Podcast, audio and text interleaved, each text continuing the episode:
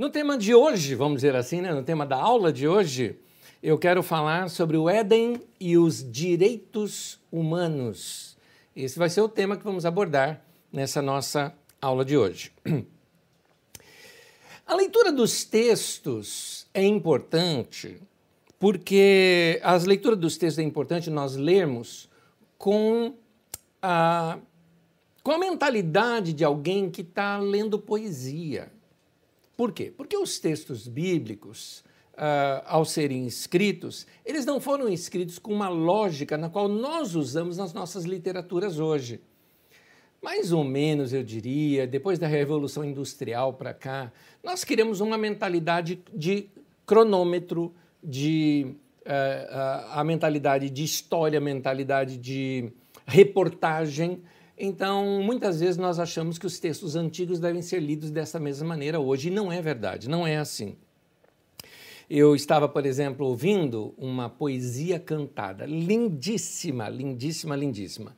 Para quem usa o Facebook, só está disponível no Facebook. É uma canção chamada Resistência, de Jorge Camargo. Fantástica, fantástica, fantástica. E uh, na poesia eu precisei ouvir diversas vezes para ir me aprofundando na letra. É interessante essa maneira da gente acompanhar uma poesia, porque poesia você para, você reflete, você repete, aí então você imagina.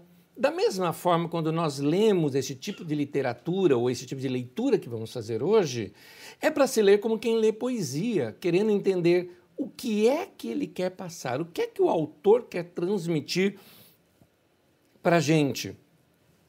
No domingo passado, eu ministrei para a Carisma lá de Guaratinguetá um tema sobre o céu. Você pode encontrá-lo lá no canal do YouTube da Carisma de Guaratinguetá. E o tema, o céu, uh, foi para mostrar que do céu nós não sabemos como ele é.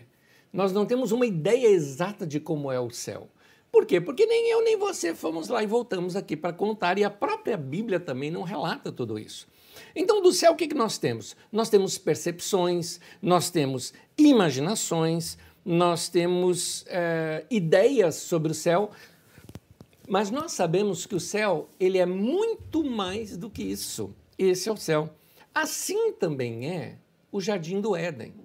O Jardim do Éden é algo com no qual quando nós fazemos uma leitura, é uma leitura que deve aguçar a nossa imaginação e nós tentarmos entender o que, que aquele texto está querendo passar para a gente.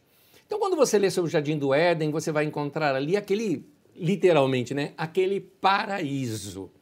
Deus, os animais, aquele lugar de uma beleza incrível. A palavra jardim também pode ser uh, traduzida como pomar, portanto, um lugar de cores, de frutos, de sabores, de cheiros.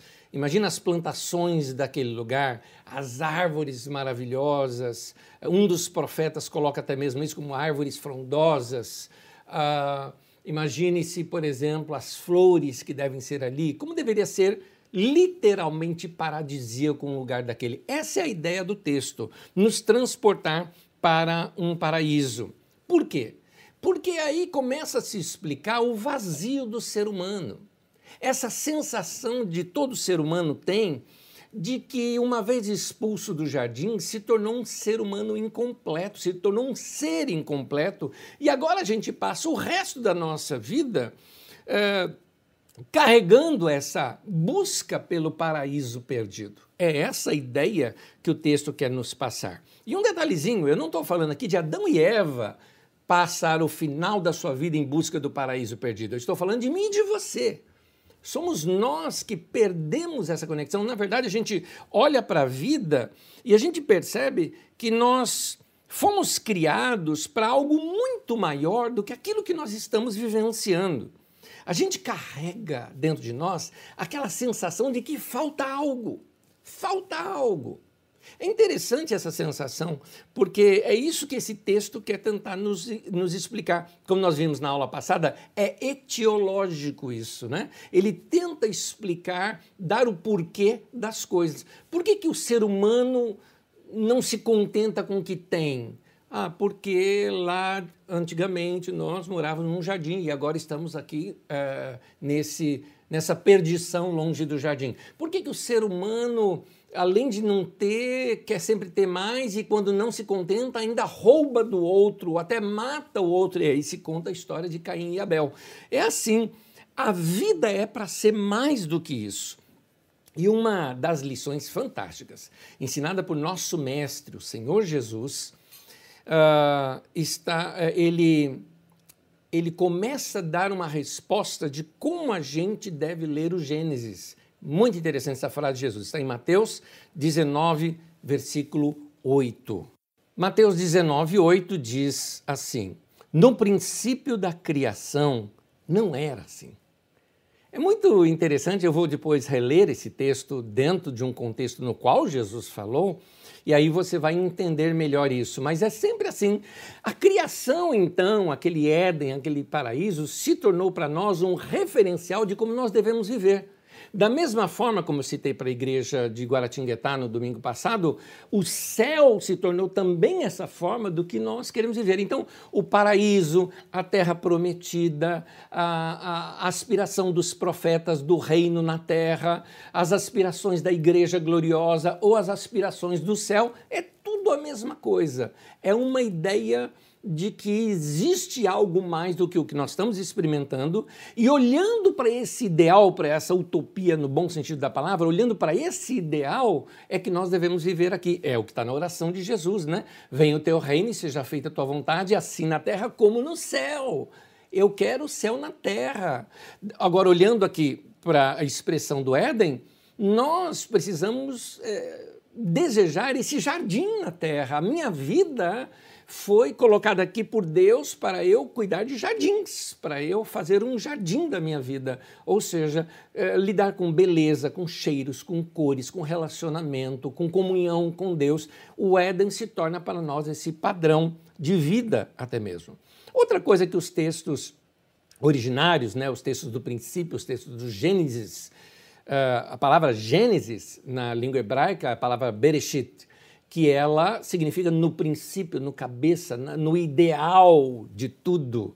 Então, quando nós pensamos no ideal, princípio nesse sentido de o ideal, né? o ideal ah, no caso do passado, aquela é, é a matriz, é daquele jeito que tem que ser. Quando fala lá em Gênesis, fala também, por exemplo, da criação do homem, sendo o homem criado do pó da terra. E a ideia de falar que o homem foi criado do pó da terra não é ciência, o texto não está dizendo que é um texto histórico que Deus pegou, foi lá na argila, no barro, juntou, fez um boneco de barro, assoprou e puf, virou homem. Não é esse, não é essa literalidade que o texto espera que a gente lê. É o que eu falei, bota óculos é, diferente aí, querido. Tira esse óculos dessa religião tradicional, fundamentalista, que faz a gente ler a Bíblia dessa maneira e tenta mergulhar você, basta você ler como alguém, alguém que está querendo verdade ali, não quem está querendo ciência ou história. Então ali é verdade, e a verdade está nos conceitos, no que vem por detrás. Como é que você lê as parábolas de Jesus? Você fica perguntando é, coisas, por exemplo, quando Jesus conta o seguinte, né? É, a parábola. Uh, vamos colocar o seguinte: a parábola uh, do filho pródigo. Um homem tinha dois filhos. Aí você, qual era o nome deles? A gente não sabe. Mas então, um homem tinha dois filhos. E os filhos perguntam, ué, mas e a mulher do cara? Entende? Você está perguntando coisa que não tem na história porque não interessa ter na história. Não interessa ter na história porque não é o que a história quer te passar. A história quer te passar um conto por detrás daquilo tudo. Anésio, mas para mim isso daqui tem que ter acontecido, senão eu não vou acreditar em mais nada. Eu já citei isso na aula passada, então quer dizer que se eu te contar que eh, Visconde de Sabugosa nunca existiu, você vai falar, então eu não acredito que Monteiro Lobato existiu. Oh, para! Aprenda a ler eh, literatura. Esse texto é isso, é uma literatura, mas que por detrás dela ela foi inspirada por Deus, portanto tem revelação de Deus por trás desse texto. É assim que a gente precisa ler esse texto.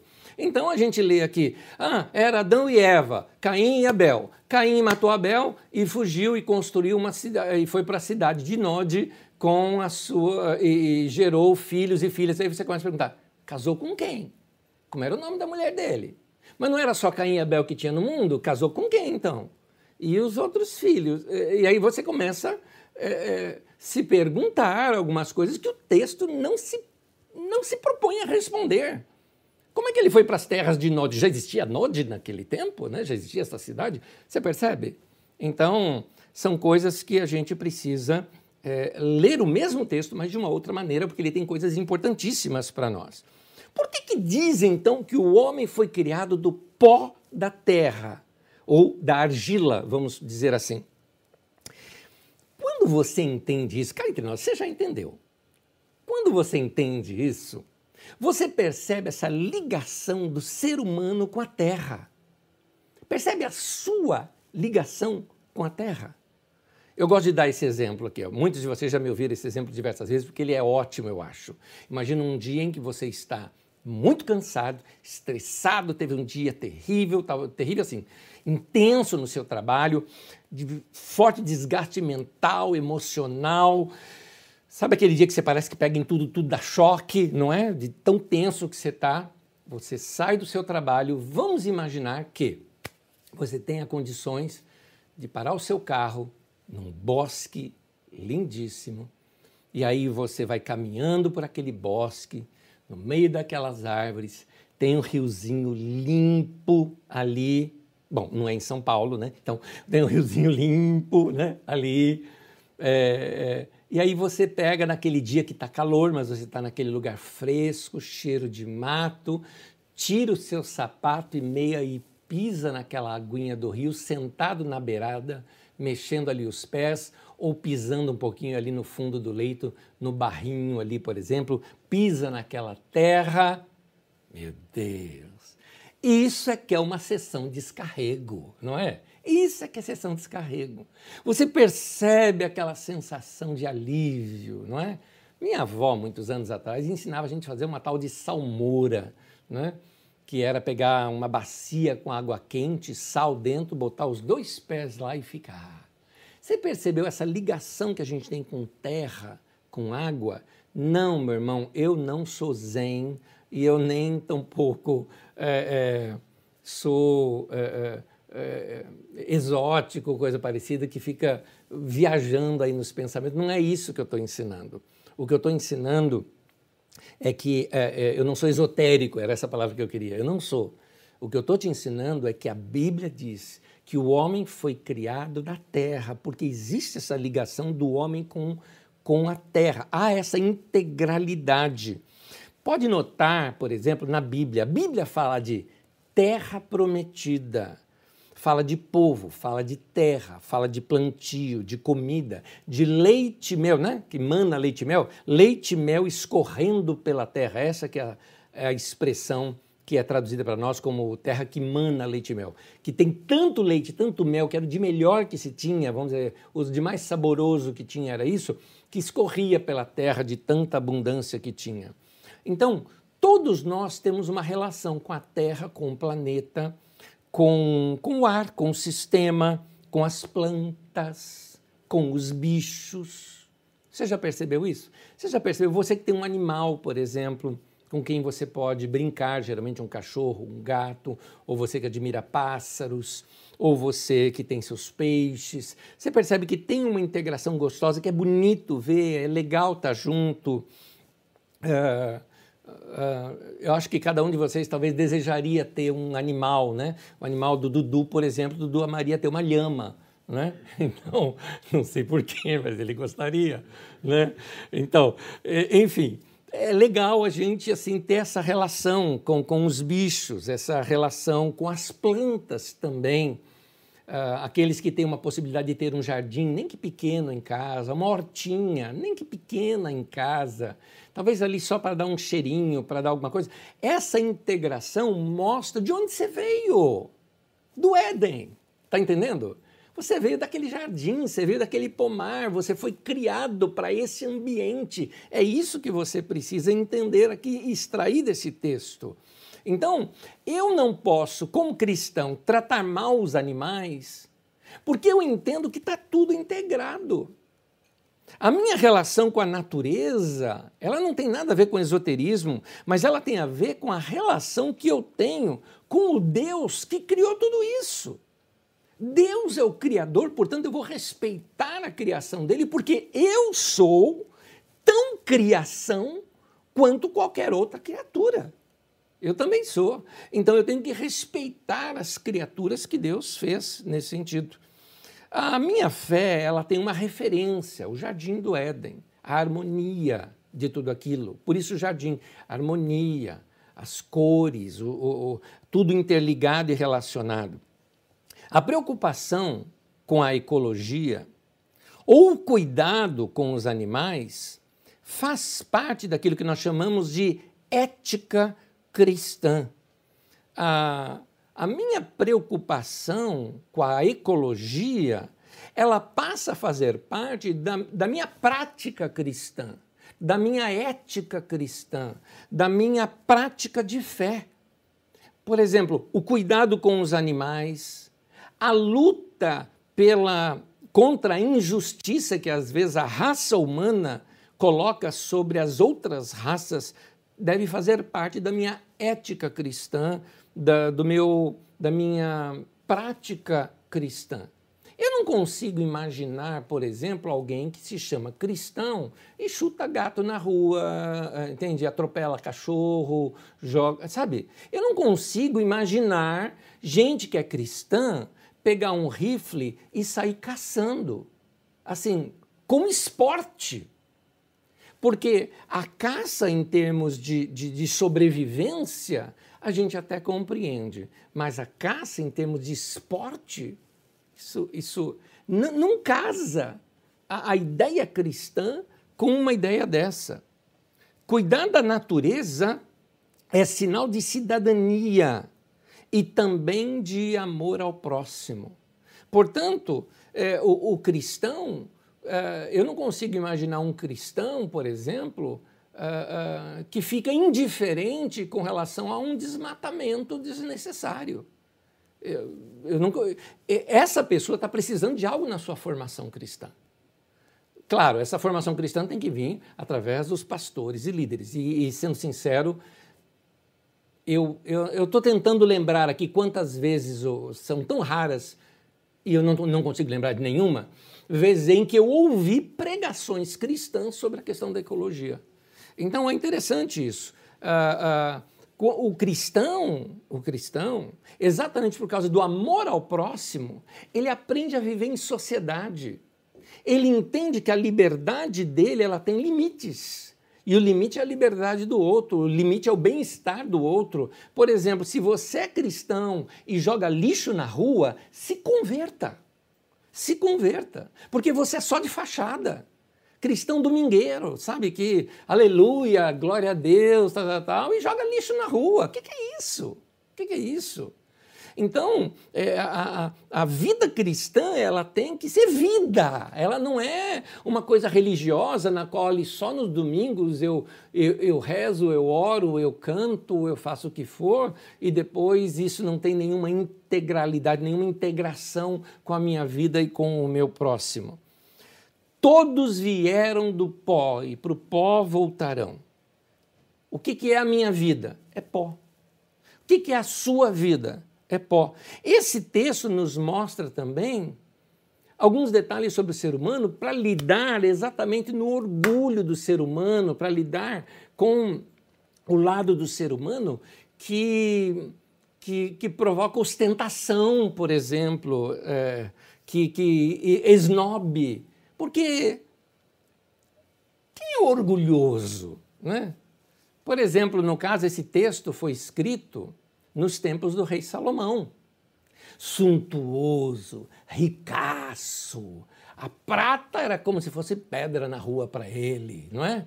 ostenta, ostenta que tinha mil mulheres, ostenta que construiu um palácio para ele, mas construiu um palácio também para uma das suas esposas, né? ostentando tudo isso. Quem é esse cara? É pó. E vai voltar para o pó. O rico vai para o mesmo lugar que o pobre vai. Não tem diferença. Caveira não tem sexo, cor, assim, é, é, é, é, nível social, não é verdade? Esqueleto humano é isso aí.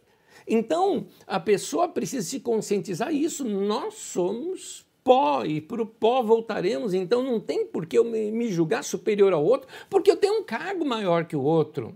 Quem é você, ou chefão, ou que, né, que se, se, que posa, que se sente superior aos outros? Você vai para o pó tanto quanto os outros é, vão para o pó também. Aliás, a Bíblia chega ao ponto de dizer que até o, o sábio vai para o mesmo lugar que o tolo.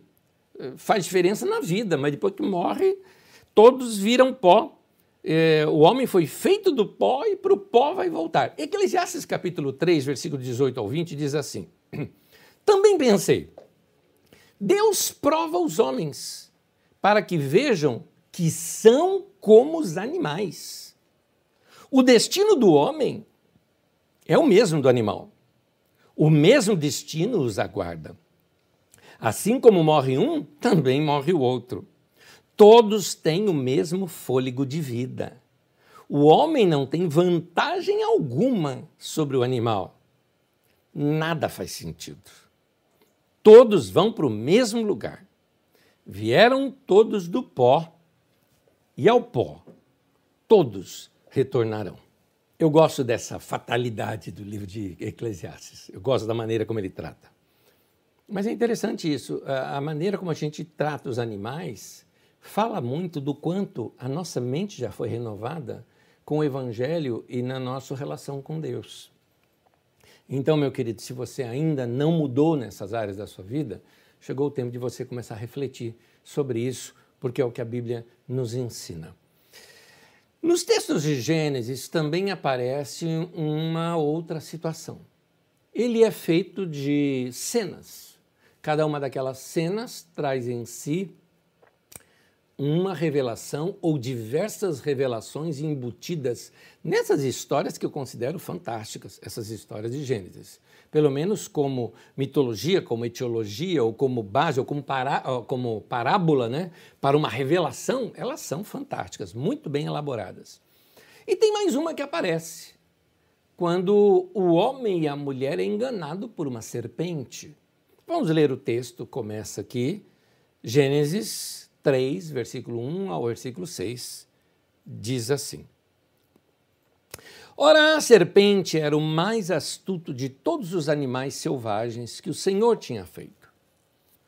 Ela perguntou à mulher: Foi isso mesmo que Deus disse? Não comam de nenhum fruto das árvores do jardim? Respondeu a mulher à serpente: Podemos comer do fruto das árvores do jardim. Mas Deus disse: Não comam do fruto da árvore que está no meio do jardim nem toquem nele. Isso aqui foi acréscimo de Eva, tá? O texto que Deus fala com ela não diz isso. Do contrário, vocês morrerão. Disse a serpente à mulher: Certamente não morrerão. Deus sabe que no dia em que dele comerem, seus olhos se abrirão e vocês, como Deus, serão conhecedores do bem e do mal. Mulher viu que a árvore parecia agradável ao paladar, era atraente aos olhos e, além disso, desejável para dela se obter discernimento. Tomou do seu fruto, comeu e deu ao seu marido, que comeu também. No texto original, se você ler no próprio texto hebraico, a ideia que dá ali na última frase é deu ao seu marido que estava ao lado, que estava junto com ela também. Foi isso. Tá? O caso, queridos, é o seguinte: Uh, para a gente interpretar esse texto, vamos voltar para o momento em que ele foi escrito.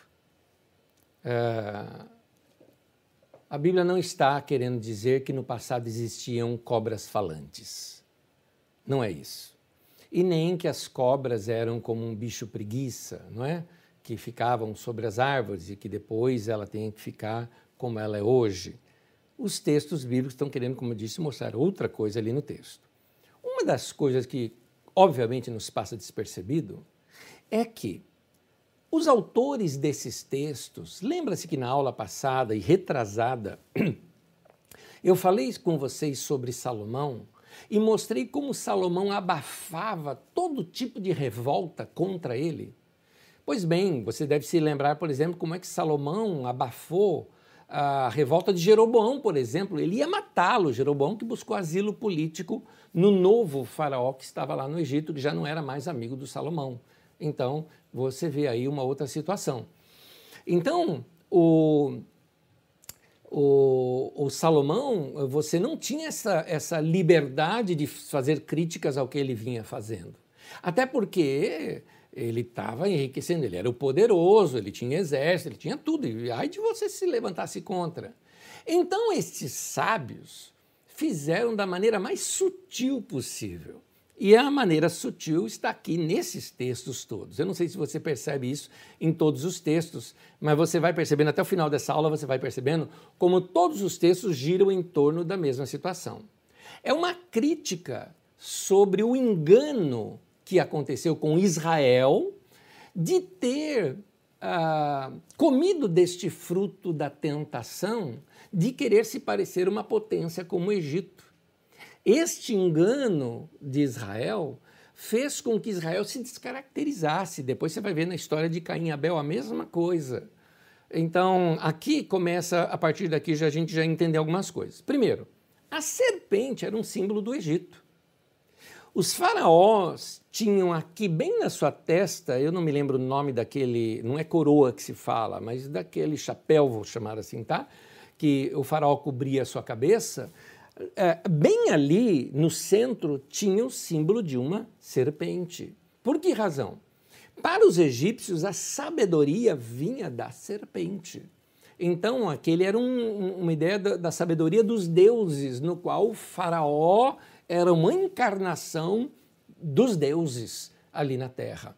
Portanto, a, ideia da serpente era certamente o seguinte: a sabedoria do Egito, a ideia do Egito, o sistema do Egito.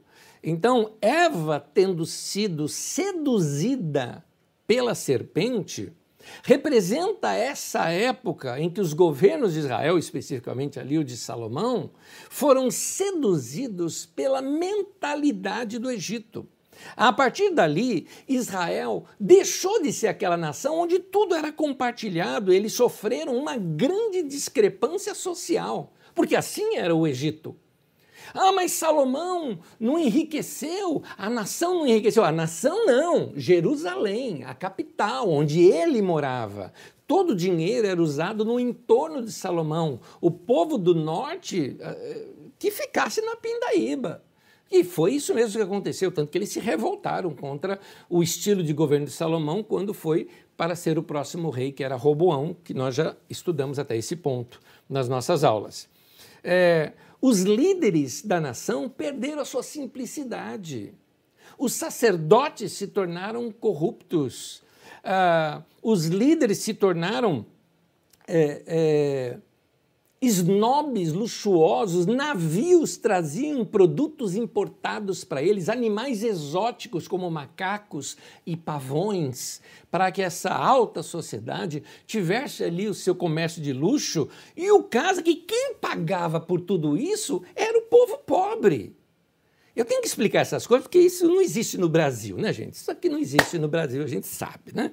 Então, é, é, faz de conta que, que é desse jeito. Na verdade, gente, vamos ser bem honestos, o Brasil sempre teve essa discrepância. Isso aqui não é coisa dos governos atuais. Não é mesmo. Se você voltar lá para o golpe da República, você vai ver os primeiros momentos da República Brasileira, que coisa terrível que era. Se você ver a Revolução de 30, como é chamada, né? Era para acabar com esse monopólio que havia mais de São Paulo sobre o Brasil, né? Era do, a teoria do café com leite, né? São Paulo, Minas, São Paulo, Minas, mas principalmente São Paulo, não é? Que tinha tudo isso. É, é, é, é, como se o Brasil se libertasse das garras de São Paulo. Foi aquela Revolução de 30, de, liderada por Getúlio Vargas. Então, você nota que o que aconteceu lá em Israel não foi diferente.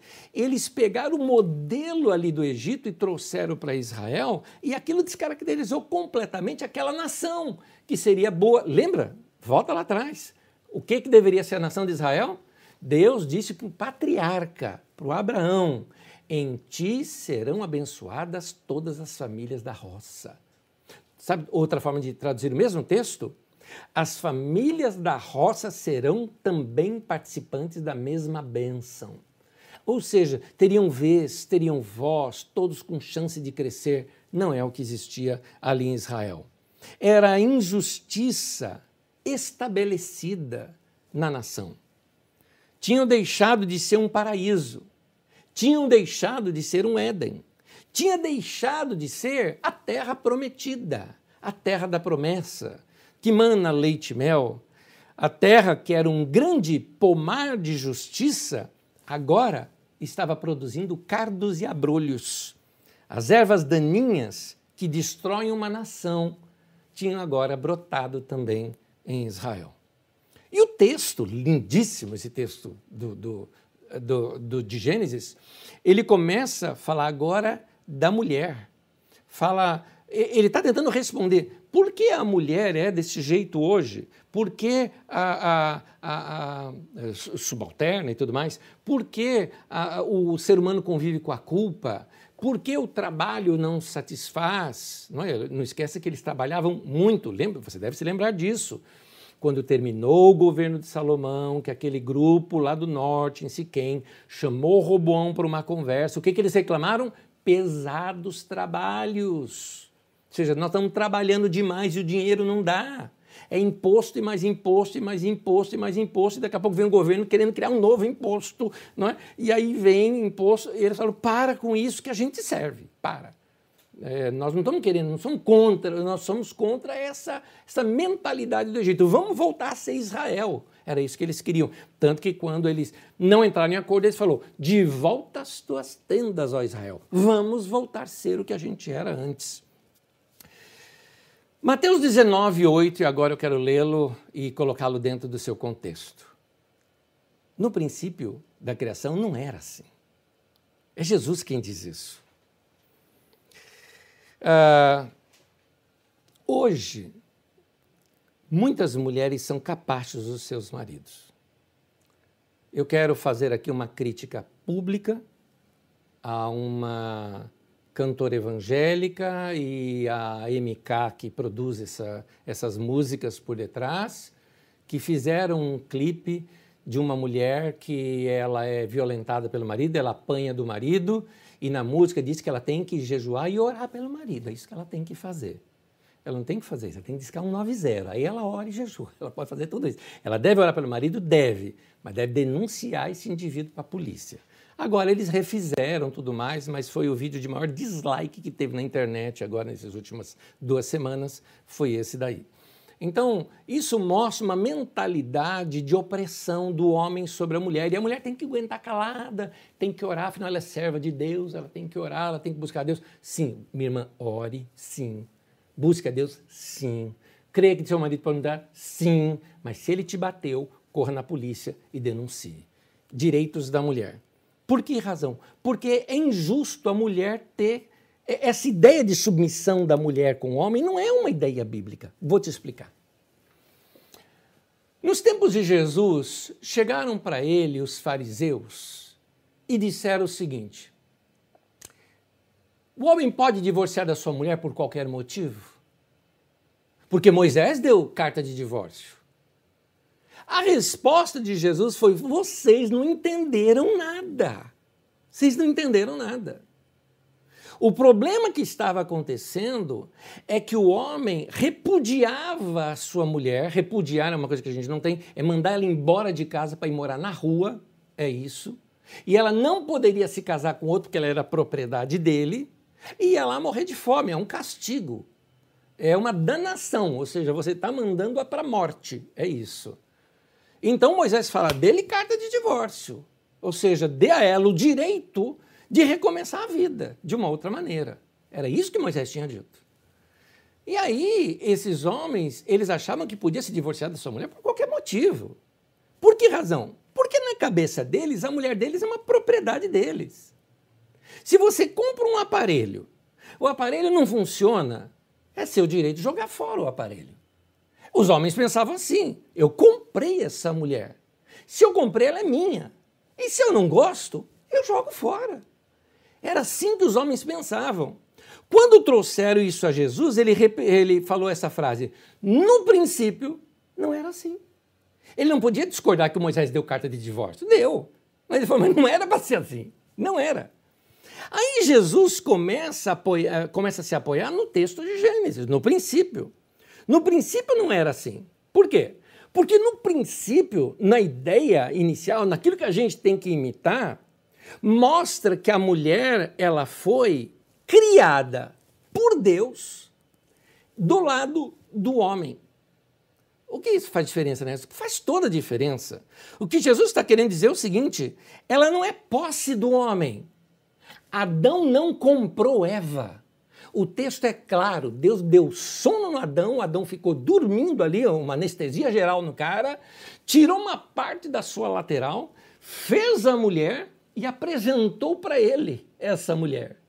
Note, mulher foi tirada do lado, aqui você já conhece isso, não foi tirada do calcanhar para não ser pisada pelo homem, também não foi tirada da cabeça para ela pisar em cima do homem, ela foi tirada do lado porque ela é uma companheira, é para estar ao lado. Segunda coisa, Adão não comprou Eva, Adão não negociou a Eva, Adão não fez nada, ele estava dormindo, nem participou da criação de Eva.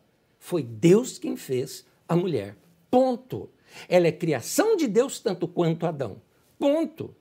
Então, uh, uh, Adão não era dono dela, ela era uma companheira. Direitos iguais.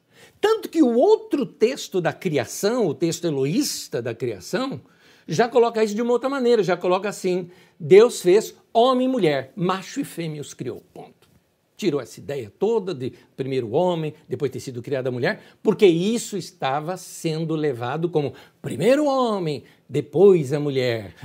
Se for pensar isso em termos de criação, meu querido, quem é criado depois geralmente sai melhor, não é? Então, eu acho que as pessoas interpretam mal aí o negócio. Mas é, é, é, esse texto, Jesus apela lá para o princípio. O princípio era assim. Então, nos tempos de Jesus, o homem comprava a mulher e se sentia no direito de ser dono dela. Jesus está dizendo, no princípio não era assim, o homem não era dono da mulher. É isso que Jesus está querendo mostrar. Eram parceiros, eram companheiros, tudo se decidia junto. Portanto, não tem espaço para machismo nas escrituras sagradas. Tem uma coisa que eu gosto de reclamar, assim. Eu, eu, eu, eu fiz isso, não sabia, era assim na minha sociedade, é assim até hoje, mas eu considero injusto uma coisa. Por que, que ao me casar, por exemplo, eu me casei com a Magda, por que ao me casar com a Magda, a Magda tomou o meu nome e não eu dela? Por que razão? Você percebe um machismo institucionalizado na nossa sociedade? Ninguém nem pergunta por quê, porque é normal, é comum já mostra o seguinte, que a mulher, ela sai, então, ela perde o nome dela. Algumas mulheres, nem o seu sobrenome ela mantém. Ela já toma o sobrenome do marido. A mulher, ela abandona a sua história, ela abandona a sua criação, ela sai da casa dos seus pais e vai morar com esse cara que se passa a ser, entre aspas, um dono dela porque põe o nome dele sobre ela. Pensa aqui comigo. Jesus disse, não era assim no princípio. E não era mesmo. Vamos lá? Tente se lembrar um texto que você já ouviu tudo em casamento, que Jesus cita esse texto, e está em Gênesis. Diz assim: Deixará o homem, o seu pai e a sua mãe, e se unirá a sua mulher, e serão ambos uma só carne. Conhece esse texto, não é? Volta no texto e pensa: Deixará o homem, o seu pai e a sua mãe. Não está dizendo que a mulher ia deixar o pai e a mãe dela e se unir ao homem. Diz que o homem é que deixaria a, a família dele para se unir à sua mulher. Você percebe que até o texto bíblico mostra de uma maneira diferente isso? Pois é. Mas a nossa sociedade, às vezes, trata isso de uma outra maneira. Por, portanto, é injusto um homem e uma mulher que desempenha o mesmo serviço o homem ganhar mais do que a mulher. É injusto. É injusto uh, quando uh, uh, você tem um cargo numa empresa de liderança, tem um homem e uma mulher concorrendo, se opta pelo homem e não pela mulher, por motivos de que ela pode vir a ser mãe ou algo parecido. É injusto. E nós, como cristãos, como ética cristã, como vida cristã, nós devemos nos opor a esse tipo de coisa. Então, uh, uh, eu acredito que, ao ler esses textos, eles devem fazer o que conosco? Romanos 12. Transformar, transformai-vos pela renovação da vossa mente, ou seja, a palavra de Deus renovando a nossa mente ou como diz no texto do Novo Testamento, salvando a sua alma, não é? A palavra de Deus ela é poderosa para salvar as vossas almas. Ela vem salvando, curando, né? restaurando, tornando você um homem melhor, uma mulher melhor, através de seguir os textos das Escrituras Sagradas. Falando ainda da, do, dos textos sagrados, o texto também fala sobre a culpa porque Adão e Eva pecaram e se esconde de Deus, e até hoje está tanta gente se escondendo de Deus. É, no princípio não era assim. No princípio era como? No princípio o ser humano tinha um relacionamento com Deus sem culpa, sem medo. Inclusive, passeava com Deus no jardim no final da tarde, ou seja, para quê? Para ver pôr do sol. Era para isso. Né? Era esse relacionamento que se tinha com Deus. Hoje, eu me lembro, muito tempo atrás, ensinando para um grupo de pessoas e sobre oração, e a gente aprende a fechar os olhos, baixar a cabeça para orar. Não tem nada de errado com esses gestos, é um gesto de respeito. Mas Jesus, diante do túmulo de Lázaro, levantou os olhos para o céu, olhos abertos, e falou com Deus, o oposto disso. O que mostra que o relacionamento com Deus pode ser na rua, pode ser em qualquer lugar, é um relacionamento sem culpa, porque Deus faz parte de tudo. É igual algumas pessoas, ah, eu tenho medo de contar umas coisas para Deus. Como medo de contar para Deus? Como se Deus não soubesse? Então, é um relacionamento sem culpa no sentido de que se eu pequei, eu vou confessar o meu pecado para Deus. E confessar não é contar. A palavra confessar na língua grega é homologel, é homologar, é dizer o mesmo que. É chegar para Deus e falar: Deus, Fiz besteira. Eu fiz. O senhor sabe que eu fiz, eu também sei que fiz. Estou arrependido. Eu vou mudar. Eu não vou fazer mais dessa maneira. Isso é homologar, isso é confessar, isso é se arrepender. Então, a culpa, Deus não nos criou para vivermos com a culpa. A culpa é incompatível com o nosso ser. Então, nesse, nesses textos das Escrituras, mostram essa comunhão livre e de livre acesso que Adão ali no caso tinha com Deus. Hoje, também falando sobre o trabalho, trabalho hoje parece algo estafante. Lá nos tempos do Salomão, tinha aquela sensação de, de trabalho, trabalho e não produz, não é? é eu estou trabalhando, mas não aguento de tanto pagar imposto e tudo mais. Eu, eu, eu trabalho para sobreviver, eu não trabalho para me realizar em algo que me dá prazer. Mas, no princípio, não era assim. Então, ah, porque ali estava cuidando de um jardim. Deus colocou o homem no jardim para cuidar do jardim, zelar pelo jardim, dar nomes aos animais. Isso mostra de uma relação com a natureza. As coisas são assim hoje, mas não era para ser assim.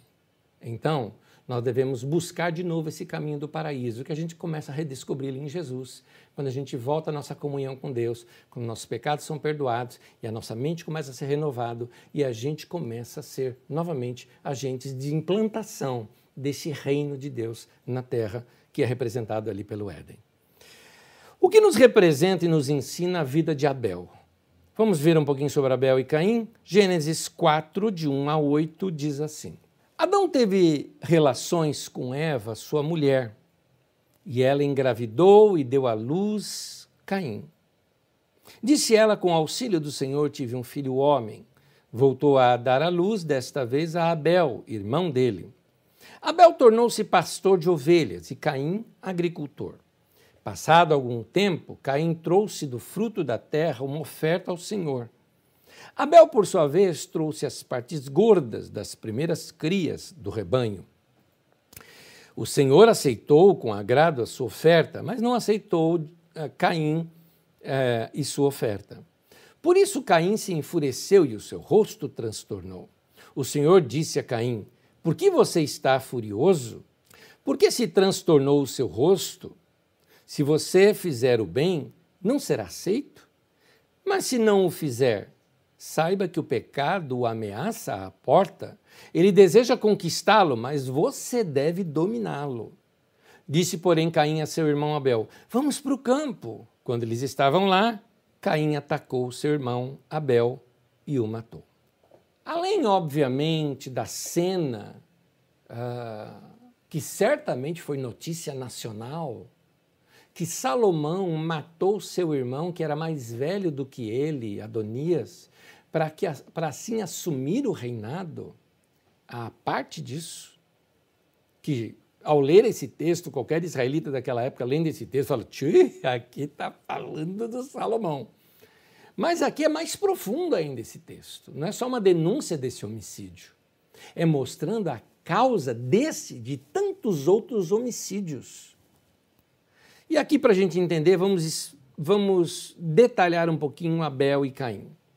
Abel era pastor de ovelhas, o que representa claramente na, na, na, aos ouvidos, né, ou aos olhos daqueles israelitas, representa aqueles nômades do início da história dos hebreus. Lembra? Abraão, Isaac, Jacó. Eles eram assim, pastores de ovelhas. Lembra o acampamento, lembra a pecuária, lembra o campo, lembra o interior. Cuidar dos rebanhos foi uma dessas primeiras atividades ali dos israelitas. Nessa primeira fase da história dos hebreus, não haviam casas nem cidades, pois uh, não havia ali aquela agricultura de grande produção não é, para as cidades. Não havia também indústria, comércios, serviços. Não havia propriedade de terras nem cercas. Portanto, os pastores, eles viviam em barracas, eram nômades, mudando sempre de um lugar para outro, à procura da melhor pastagem para o seu gado. E Abel representa esse povo nômade e pastor. A vida nômade em barraca ou tendas lembrava, além do mais, o tempo em que o povo da Bíblia andou acampado no deserto, antes de invadir as terras de Canaã. Esse trecho que eu chamo de a juventude do povo de Deus. Foi o tempo da formação desse povo, o tempo do seu noivado com Javé, do seu primeiro amor, aquelas declarações de fidelidade. Lembra de Josué, por exemplo, né? Decidam que vocês querem servir os deuses, eu e a minha família serviremos ao Senhor. Não é aquela ideia de alguém é, comprometido com Deus. Tem um texto em Jeremias 2,2 que fala sobre isso, onde mostra o povo, é, Deus dizendo: Olha, eu me lembro, Deus está dizendo, eu me lembro dos seus votos de aliança comigo, como se ele fosse o noivo, Israel a noiva, né? Dizendo o seguinte: lá, quando você estava no deserto, você era dependente de mim, você falava comigo. É como se fosse na linguagem de hoje, seria mais ou menos o seguinte, né? É chegando para ela e dizendo o seguinte: eu lembro, antigamente você me ligava todos os dias, se fosse nos dias de hoje, né? Você me ligava todos os dias, você falava que me amava, você mandava recadinho para mim, não é? Porque você estava numa situação difícil e eu estava ali te ajudando, então eu era o seu melhor amigo, eu era aquele que te ajudava e tudo mais. Agora, agora você está independente, né? Você está aí bonitona, você me abandonou, agora você está saindo com outros. É o que Deus fala ali em Jeremias, dando essa, dizendo, eu lembro da tua juventude, eu lembro dos teus votos que você fez comigo. Abel, ele representa aquele momento de insegurança do povo que estava dependente de Deus e a fidelidade ali a Deus que eles tinham para Deus daquela vida nômade ali nos acampamentos de Israel e obviamente a dependência que eles tinham de Deus. E Deus está dizendo: esse culto eu gosto. De gente se relaciona comigo dessa maneira simples. Você vai ver que o texto aqui ele vai contrastar a simplicidade do que era Israel antes e agora Israel luxuoso e rico perdeu tudo isso com Deus. Vamos falar de Caim. O que representa Caim? Caim já representa a cidade. A agricultura fez o povo, aquele grupo, passar a morar no mesmo lugar, construir casas permanentes em vez de tendas ou barracas removíveis. O cultivo da terra fixa uh, fazia com que as pessoas ficassem ali tão, no mesmo lugar, aquilo que nós chamamos de sedentários, e começa a lançar base para a indústria, para a construção, fazer coisas. É interessante. Na leitura do texto, eu preciso passar algumas coisas aqui porque tem a ver com o texto hebraico. O texto hebraico, por exemplo, o próprio nome Caim, ele lembra, no texto hebraico mesmo, ao falar, inclusive em português dá essa, né? quando você fala Caim né, em português, lembra aquela batida do martelo na bigorna. Então, ou o som de uma araponga, por exemplo, tá? Para quem conhece a araponga, o som dela. Uh, aquele barulho de martelo na bigorna, ok. Aquele som estridente de um martelo no ferro, né? Aquele som, o nome Caim lembra aquilo. Uh, o nome dos descendentes de Caim corresponde à profissão de cada um. Um deles, o nome original dele é como se fosse fazendeiro, guiador de bois, cuidador de bois. Fazendeiro no sentido assim, produção de carne em massa. O outro, músico, ou seja, o entretenimento das grandes cidades. E o outro, ferreiro. A partir daqui, uma pausa para a gente fazer um parêntese, porque é importante você saber disso. Quando eu defendo que esses textos não foram escritos por Moisés, uma outra prova que não foi escrito por Moisés é esse termo ferreiro. Por que razão? Nos tempos de Moisés ainda não existiu ferro. Então, como ser um ferreiro ou ter a profissão de ferreiro quando não existiu ferro? Existiu bronze.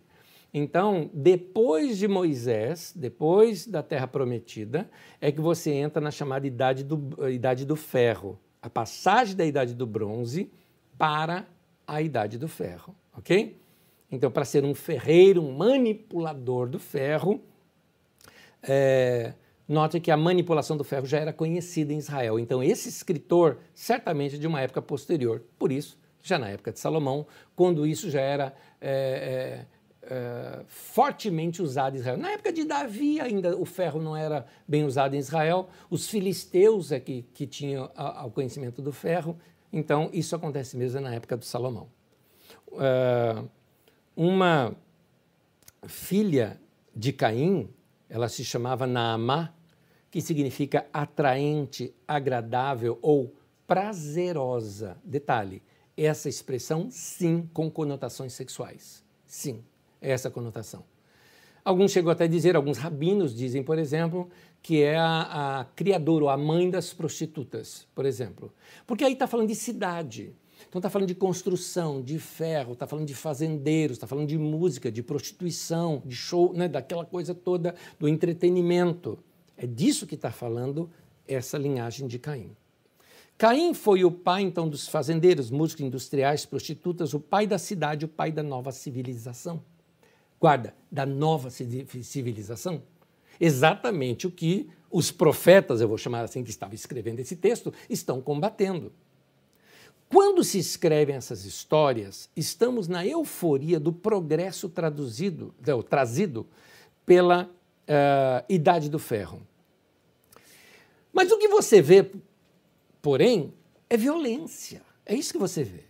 Nas cidades tinha o que? Violência, brutalidade da cidade. Elameque, por exemplo, um descendente de Caim, falando em assassinato e vingança num texto que segue-se aquele texto que nós lemos. É a destruição daquela antiga igualdade, cada qual na sua tenda, cuidando do seu rebanho, debaixo da sua videira e da sua figueira, como poeticamente se citava nos tempos de Salomão. E aí vem mostrando que o Senhor ele não se agrada disso. O que o Senhor quer de nós? Ele quer sinceridade, ele quer honestidade, ele quer solidariedade. Ele quer aquela mesma fidelidade do tempo quando o povo vivia acampado no deserto. Deus é contra o progresso? Não, gente. O texto é contra as cidades? Não. O texto é contra o que isso produz. O texto é contra perder a simplicidade. O texto quer mostrar que Deus se sente adorado pelo culto do pastor e nômade Abel e não se sente adorado pelos fundadores das cidades de Caim. É isso que o texto está mostrando. Deus está mostrando que ele se sente adorado pelo povo simples, pelo povo pobre, que às vezes não tem nada o que oferecer, do que esses que, que simplesmente fazem tanta sofisticação que está tão bonito que nem Deus está ali, entendeu? É, como disse o Jamé, o meu pastor, ele disse assim uma vez, ele falou, tem cultos que são tão bem produzidos e são tão impactantes e é um show tão lindo que o Espírito Santo vai embora e ninguém nem percebe. Exato, porque estamos hipnotizados com o show. Então, o que é que Deus busca? Deus busca o coração e não a sofisticação. É isso. Era um contraste. Porque é interessante, Davi, Davi estava lá, ele tinha o palácio dele, Davi era rei, era. Mas vai ver o coração do Davi. Coração derramado diante de Deus, aquele cara apaixonado por Deus, aquela maneira dele servir a Deus, os cânticos que ele fazia. A primeira coisa que Davi faz, trazer a arca da aliança, para coloca numa tenda, numa tenda aberta todo o público, o que, que Salomão faz? Coloca num templo, a isola lá no fundo, só o sumo sacerdote poderia vê-la. Você percebe isso? Percebe a diferença? Davi traz a arca e só os levitas é que poderiam carregá-la. Porque os levitas eram o quê? Servos do povo, isso que era o levita. Levita não é cargo alto, é o contrário. Levita é o peão do povo, é os servos do povo. Eram eles que carregavam a arca. Salomão? Salomão faz um grande evento e o próprio rei preside aquele evento. É esse, esse contraste que é, é, o, o, profeta que escreveu esse texto está denunciando. Por que, que Caim matou Abel? Caim matou seu irmão por inveja. Em Gênesis, o ser humano é um ser que vive em busca do paraíso perdido. É assim que Gênesis tenta explicar essa vontade do ser humano de querer algo que ele não atingiu. Essa sensação que você tem e que eu tenho e que Deus disse, o pecado está na sua porta o tempo todo, essa sensação de que você acabou de ganhar um celular novo e daqui a pouco você olha para o vizinho e o dele é o Plus, é o novo Plus. Aí você já não quer mais o seu, você quer o dele. Então, é essa sensação que faz o ser humano matar alguém por causa de um celular. Porque ele viu do outro, ele quer roubar o do outro, o outro não quer roubar, então ele mata para obter aquilo na rua, por exemplo. É a inveja, é o desejo do que é do outro. Quando eu perco essa visão, ou do paraíso, é, ou do paraíso Éden, ou do paraíso céu, esse utopos, né, como eu explico naquela mensagem sobre o céu, do não lugar, é, eu perco esse ideal, eu fico procurando o que eu não tenho na vida do outro. Quando eu perco esse entendimento de que existe um modelo de como o ser humano deve ser, quando eu perco a ideia de como eu deveria ser, então eu me desumanizo e eu passo a desejar coisas. E essa falta nunca vai ser suprida. Começa então a desejar o que é do outro. Eu olho para o meu irmão, o jeito do cara, aí eu começo a desejar o que é dele. Caim, ele era o filho mais velho. É outra lição que a gente tira desse texto. E Deus optou pelo mais novo. Naquela cultura, lá no Oriente, o queridinho da família era o mais velho, não era o caçula. Quando morria o pai, era o mais velho que assumia o lugar do pai e acabava ganhando todo o prestígio e autoridade. Então ele se tornava o senhor de servos e de servas e ganhava muito poder, a sua opinião era respeitada na sociedade. Pela lógica, era Caim quem deveria ser o queridinho de Deus, mas Deus mostra que a sua preferência era pelo menor, pelo Abel. Por quê? Porque faz parte de Deus ficar sempre do lado do mais fraco. E aqui tem a, uma lição importante, primária nesta narrativa. Deus manifesta sua preferência pelos pequenos. na nossa sociedade seria os pobres, os mais esquecidos, aqueles que não têm importância na sociedade. Deus tem preferência, sim, por esses, porque é justo. É, aqueles, sabe, aqueles que não contam, aqueles que parecem um poste na rua que você não percebe, um refugiado que fugiu do Haiti ou, ou da Venezuela ou da Síria estão aqui em São Paulo e a gente os trata como se fossem mendigos na rua ou ambulantes que não merecem nem o seu cumprimento. Então, Deus tem os seus critérios bem diferentes da lógica humana. Deus não se impressiona com terno e gravata.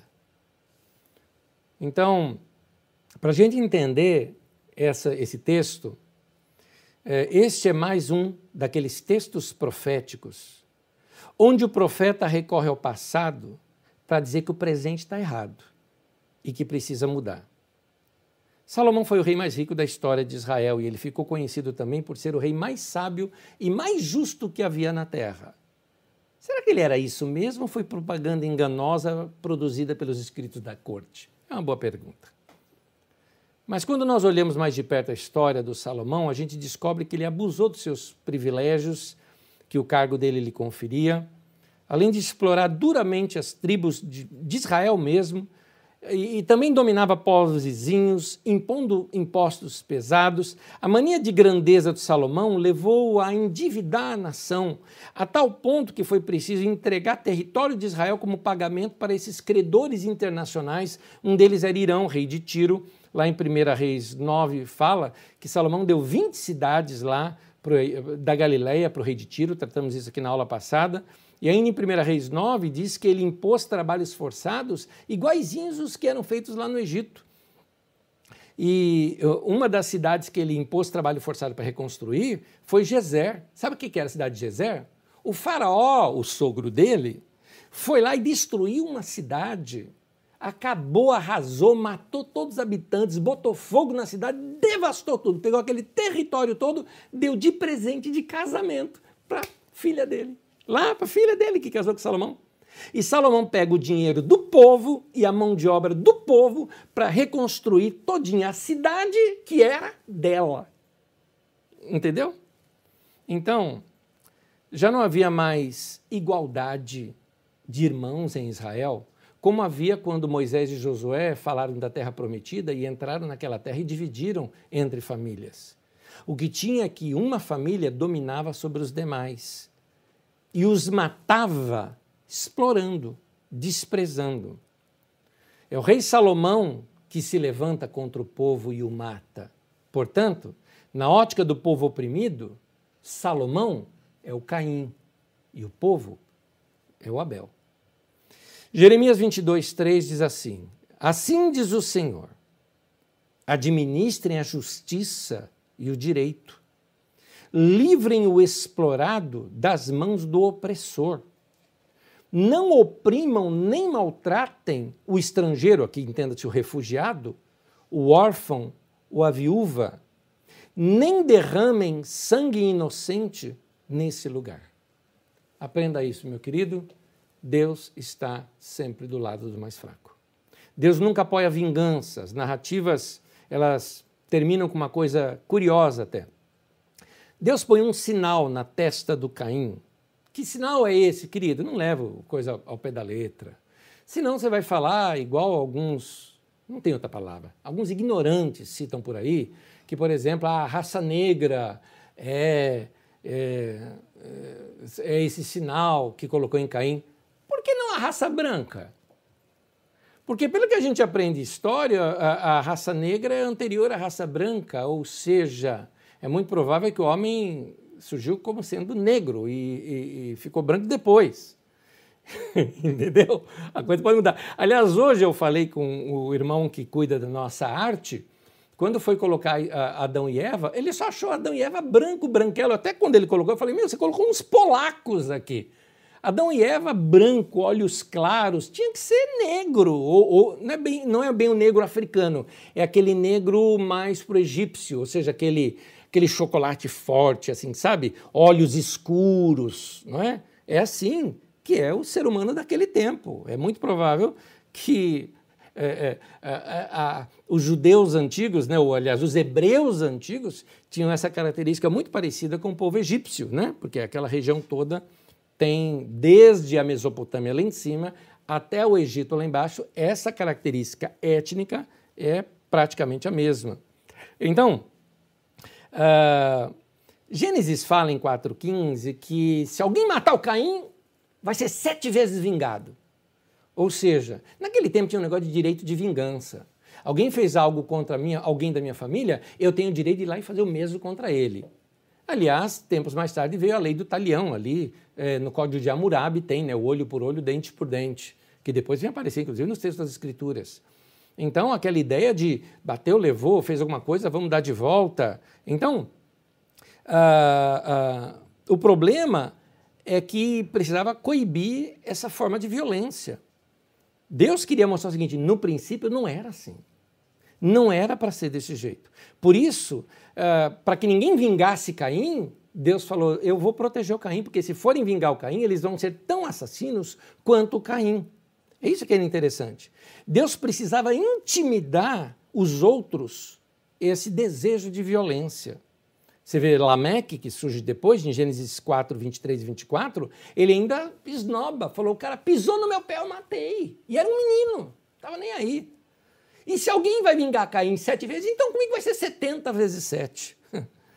Esse caso também, você pode notar, um narrado em Gênesis 34, quando é, um, um, cara lá de Siquém, lá dos homens de Siquém, ele violentou Diná, uma das filhas do Jacó. Os irmãos dela fizeram o seguinte, fizeram, um, fizeram um, uma coisa horrenda. Primeiro, o cara, não sei se arrependido ou não, se apaixonou pela Diná e quis se casar com ela. E ao pedir para se casar com ela, eles falaram: nós não podemos casar com vocês porque vocês não têm aliança com Deus. E para fazer aliança com Deus, vocês têm que circuncidar. Circuncidar é cortar o prepúcio, né? aquela pelinha que tem no, no órgão genital masculino. Então, uh, uh, uh, os homens aceitaram, porque o pai determinou: vamos então todo mundo fazer essa aliança com esse Deus aí de Israel, vamos praticar isso daqui. Todos os homens lá passaram na faca, ou seja, uma operação quando eles estavam se recuperando, imagina, homem, homem, você pode cortar uma pelinha assim, meu querido, que o cara vai ficar de cama sete dias. Você já imaginou, sabe como é que é homem, não é? Pois é, quando eles estavam todos ali abatidos, quem sabe febris, os irmãos da Diná foram lá puxar espada e mataram todos eles. E eles não tinham força para resistir. Horrendo, horrendo. Essa que é a lei do bateu levou, né? Então, na narrativa de Caim, mais uma vez, vem aquela ideia. Lá no começo, não era assim. Porque quem vingava, quem, quem cometia um, um homicídio, como foi o caso de Caim, sim.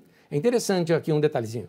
Deus protege Caim não porque Caim não merecesse aquilo. Deus protege Caim para que as pessoas não perpetuassem a vingança. Ou seja, Uh, a vingança precisa acabar, a violência precisa acabar. Porque se alguém vai lá e mata o Caim, quem é lá da família de Caim, falando, então eu tenho direito de ir lá e matar um daqui também, aí sai guerra. Aí está a base, meu querido, é essa que é a ideia que eu quero te passar. Aí tem essa, a, a, essa base do que hoje fazem as pessoas que lutam pelos direitos humanos que muita gente aí é, diz que eles são defensor de bandido. Não é defensor de bandido. Eu te digo uma coisa: o que é mais cristão? Eu tentar uma recuperação do cara, ou até mesmo isolá-lo da sociedade, se ele, se ele é um perigo para a sociedade, ele tem que ser preso. Eu não sou contra a cadeia, não sou contra os trabalhos de recuperação, mas matá-lo? Matar vai resolver?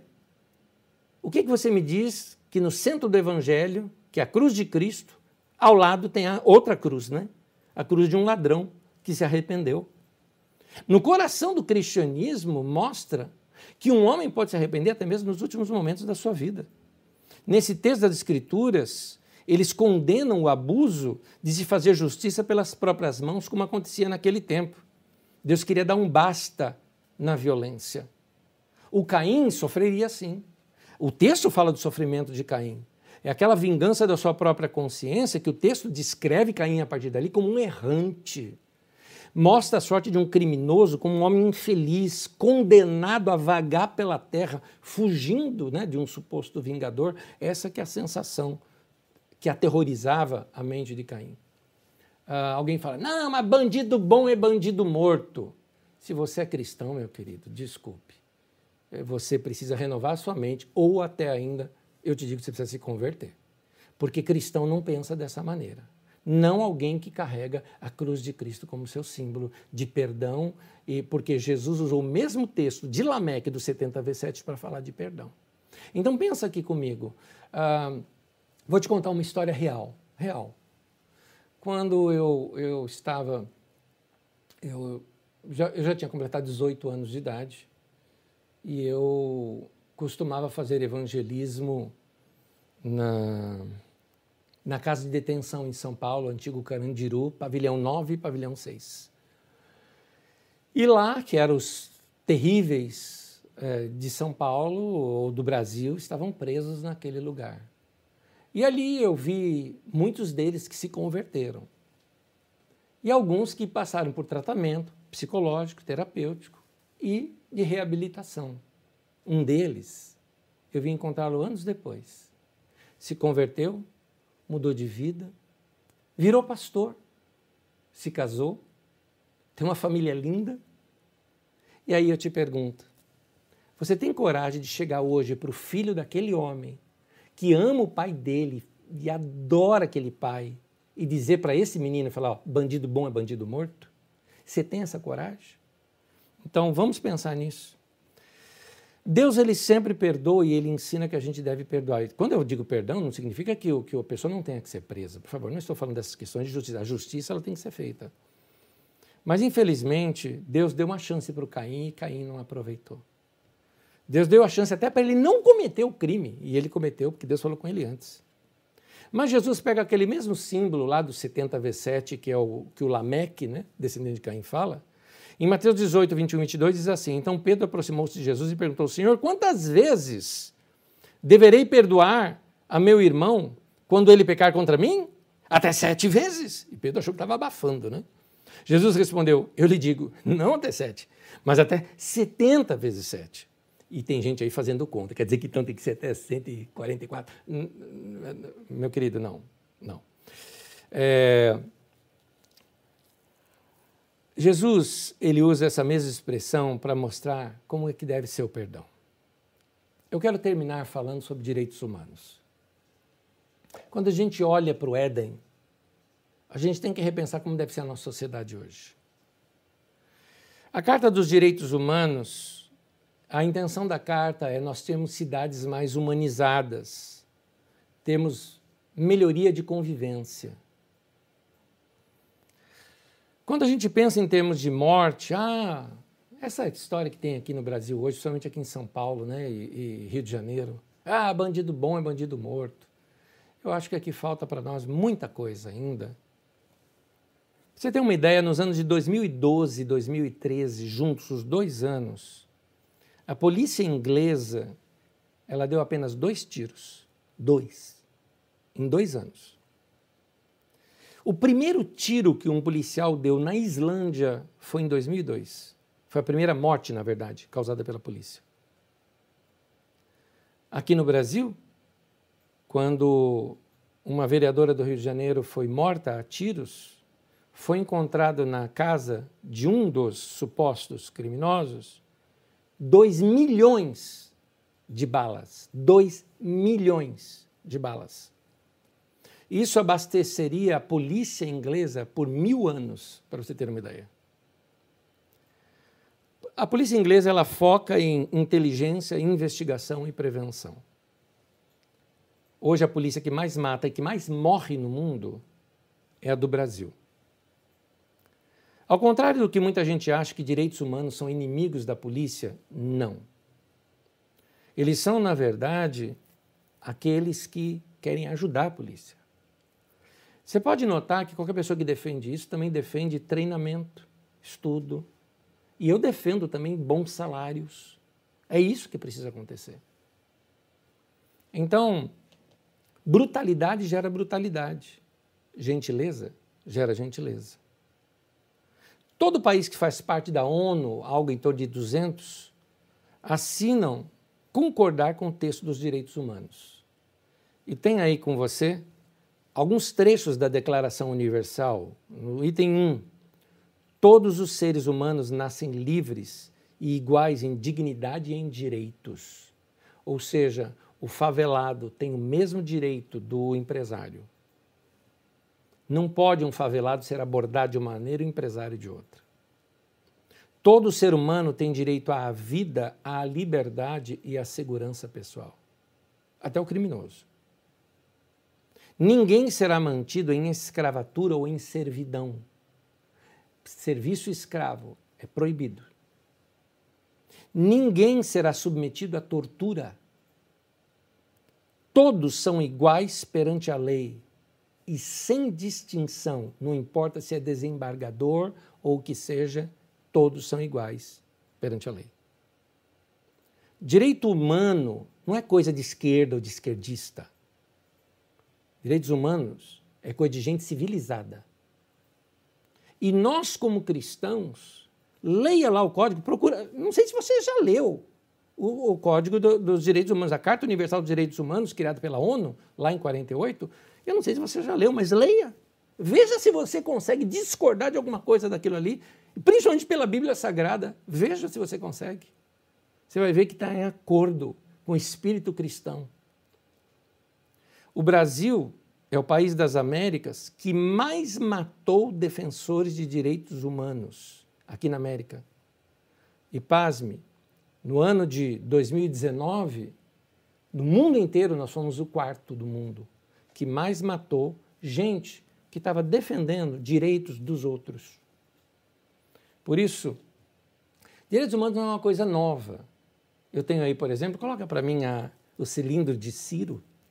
Este cilindro é uma peça fantástica que foi uh, encontrada, uma peça arqueológica. Aí estão as leis de direitos humanos feitas por Ciro. Sim, o Ciro que aparece na Bíblia Sagrada. O Ciro, rei da Pérsia, que autorizou a construção do Templo de Jerusalém, né? este daí, e ali tem os direitos, e ele era contra a escravidão. Ali, lá naquele tempo, nós estamos falando de muitos anos aí antes de Cristo, acho que 500 mais ou menos antes de Cristo, tá? Para você ter uma ideia, 400 e pouco, 500 antes de Cristo. Nós vamos ainda estudar melhor isso mais adiante, porque ele faz parte de uma de nossas aulas. Meus queridos, que Deus abençoe você. Pensa e reflita em tudo isso. Olhe para o Gênesis e veja como é que você tem que viver. Olha para o Gênesis e veja como você, mulher, tem que tratar o seu marido, como você, marido, tem que tratar a sua mulher. Olhe para o Gênesis e veja como se adora a Deus. Quando eu falo Gênesis, eu estou falando desse trecho da criação que eu estou falando, tá? desse trecho. Olhe ali e veja como é que você tem que tratar o seu irmão. Olhe ali e pensa o que você pensa sobre, refaça o seu pensamento sobre justiça social, sobre ecologia, direitos do próximo, como viver em sociedade, como andar em paz com todos. Vamos ter essa referência, como Jesus mesmo disse, no princípio não era assim. Não era para ser desse jeito. Alguma coisa nós erramos lá atrás. Que Deus nos ajude a arrepender e corrigir os nossos caminhos.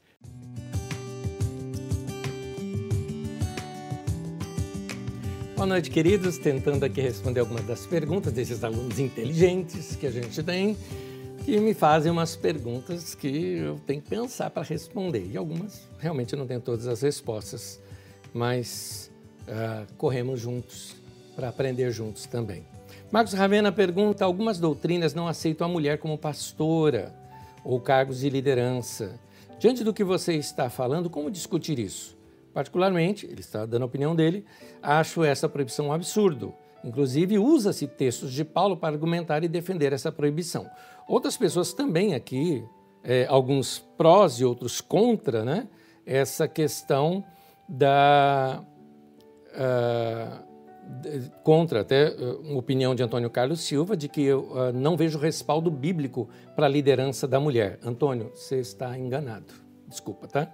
Mas Uh, essa questão toda é a seguinte, explicando. Uh, a gente precisa ler um texto dentro do seu contexto. Quando nós estudarmos o Novo Testamento, nós vamos, primeira coisa, entender como eram os cultos na igreja primitiva. Bem diferente do nosso. Não tem palco, não tem uh, um povo sentado um atrás do outro, normalmente era, isso era uma forma mais circular. Tem vários detalhes assim. E também havia separação entre homem e mulher na reunião, porque, questão da sociedade, era indecente um homem se dirigir a uma mulher casada. Era indecente isso. Nota-se aquela questão de Jesus com a mulher samaritana, que os discípulos espantaram de ver Jesus conversando ali com uma mulher casada.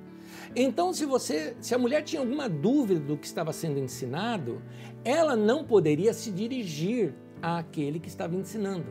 Então ela tinha que perguntar para o marido, que não estava ao lado dela porque se sentavam separados, homens e mulheres. Então ela vai perguntar para o marido, para o marido perguntar para o cara. Imagina a bagunça que ficava isso. Por isso que Paulo fala: quem tem dúvida, pergunta em casa. Então tinha essas questões ali. Agora, por um outro lado, é, é, o, o, texto que aparece lá em Timóteo, que é um texto posterior, que você vai estudar comigo isso, que inclusive provavelmente nem sejam palavras de Paulo, que já apresentam situações da igreja já do segundo século, isso nós vamos estudar lá adiante.